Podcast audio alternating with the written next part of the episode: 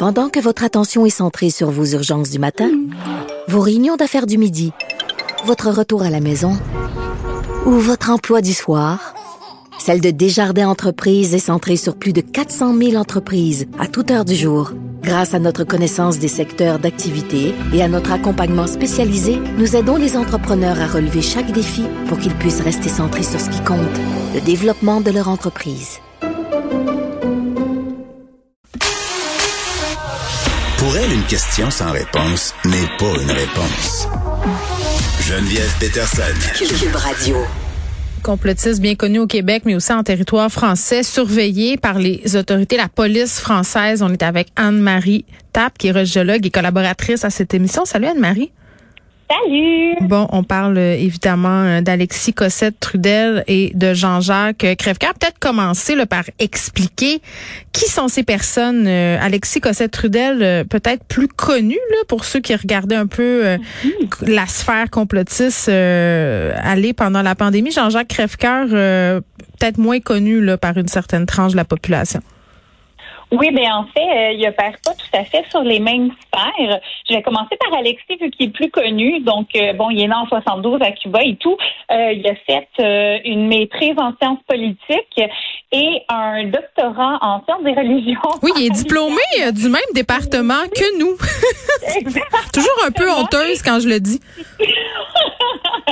mais oui, non, bon, comme ça, il y a toutes sortes de monde pour faire un monde. Mais oui, c'est ça. Il y a un, un doctorat de complété et un doctorat de non complété aussi en sciences des religions à l'UQAM, d'autres sujets, d'autres avenues. Mm-hmm. Euh, en fait, c'est l'ancien président de l'aile jeunesse du PQ. Euh, c'est bon, il y a plusieurs. Il vient d'une famille de militants aussi là. Son père était dans les FLQ. Euh, bon, ça c'est assez euh, ça. connu. Ses, parents euh, sont felkistes, c'était felkistes. Jacques Cossette Trudel et Louise Langto. Ils avaient participé à un enlèvement. Ils ont été en prison. T'avais lu dans la tribune, je crois, le témoignage de la sœur d'Alexis Cossette Trudel qui témoignait justement à quel point c'était lourd d'être lié à lui et de faire partie de cette famille-là qui avait un lourd passé justement controversée, là. Oui, Marie-Ange, elle disait également, euh, par contre, que comme dans toute bonne famille, il y avait des gens qui étaient bien. Bien sûr, ben oui, ben oui. que c'était pas toute la famille qui était comme ça, puis qu'il y en avait de toutes les avenues, et voilà. Ben n'empêche, la première fois que bien des gens ont entendu parler de lui, c'était euh, pendant la COVID-19, parce qu'Alexis Cossette-Trudel euh, a fait beaucoup de vidéos, notamment pour partager des théories du complot. Tout à fait. En fait, il s'est beaucoup il était le porte-parole beaucoup de, de QAnon. Mm. Euh, il était pro-Trump.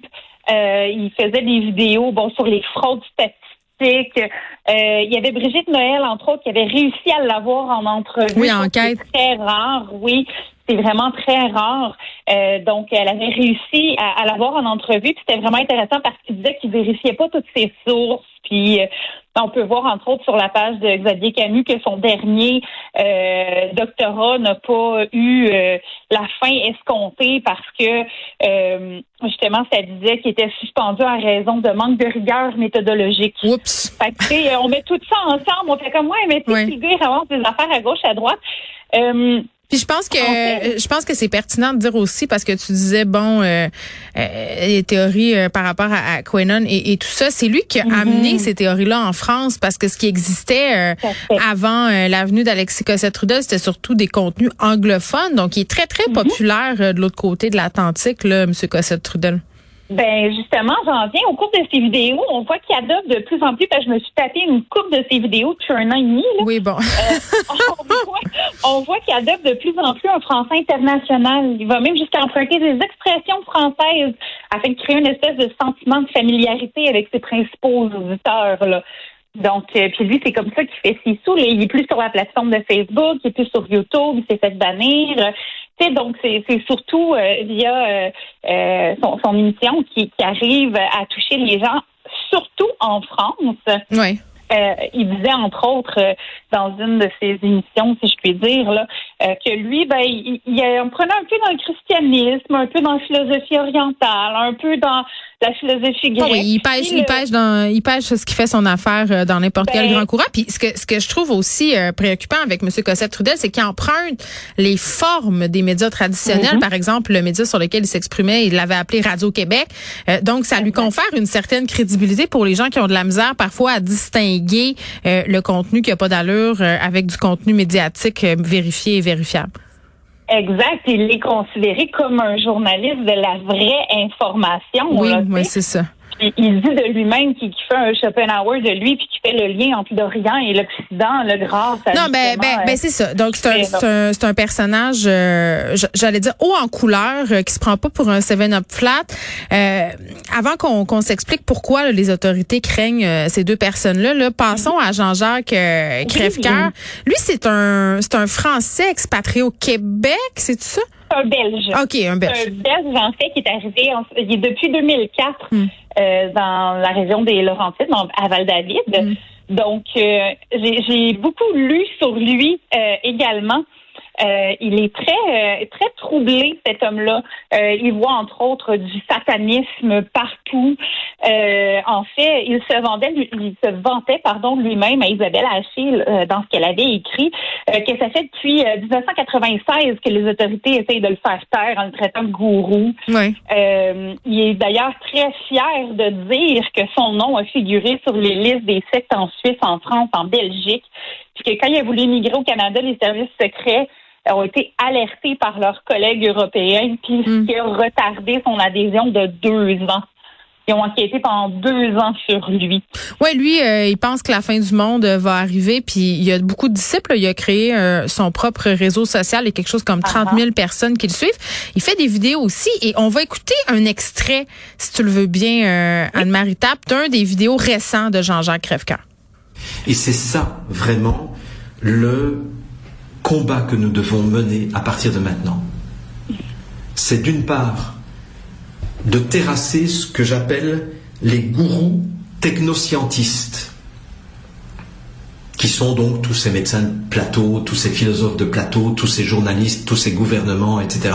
Ce sont tous des gourous de la secte réductionniste technoscientiste. Nous devons les terrasser parce qu'ils mettent en danger l'existence même de l'humanité. Nous devons les terrasser.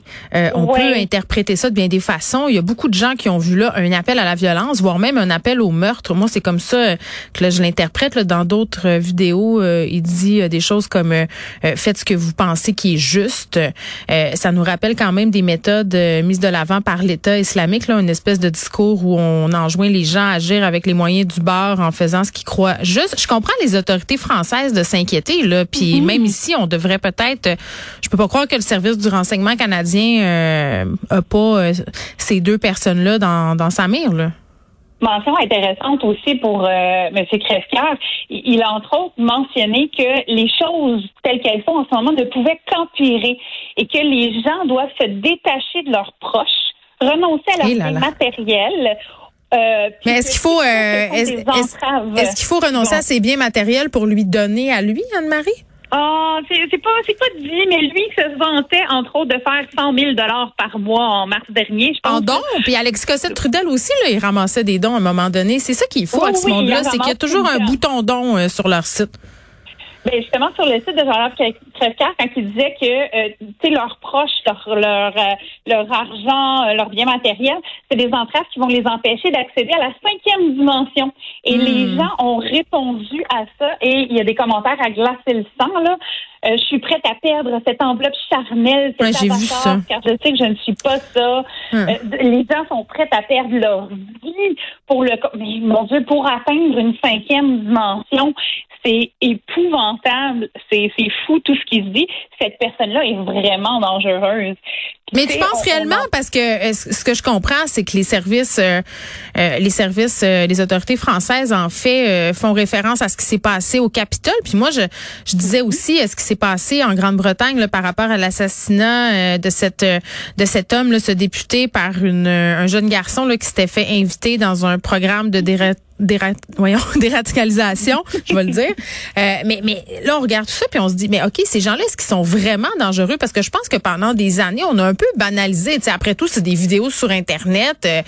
on les traite de coucou. mais mais est-ce qu'il y a réellement un risque pour que ces personnes-là n'ont pas elles-mêmes passé à l'acte, mais pour qu'il y ait des gens pas bien en tête qui écoutent ça puis se disent ben ok, moi je vais faire ce qu'il dit le Jean-Jacques Crèvecoeur, je vais terrasser quelqu'un parce que c'est ça que moi je crois juste. Ben, moi, à, la lecture des commentaires qui disaient je suis prête à mourir ici, ça, ça, j'ai eu en tête lors du temple solaire, tu sais. Ben oui, c'est vrai, là où il y a eu euh, des suicides. Pour aller vers une dimension différente, puis je trouve ça ultra dangereux, là, puis c'est la première chose qui m'est venue en tête.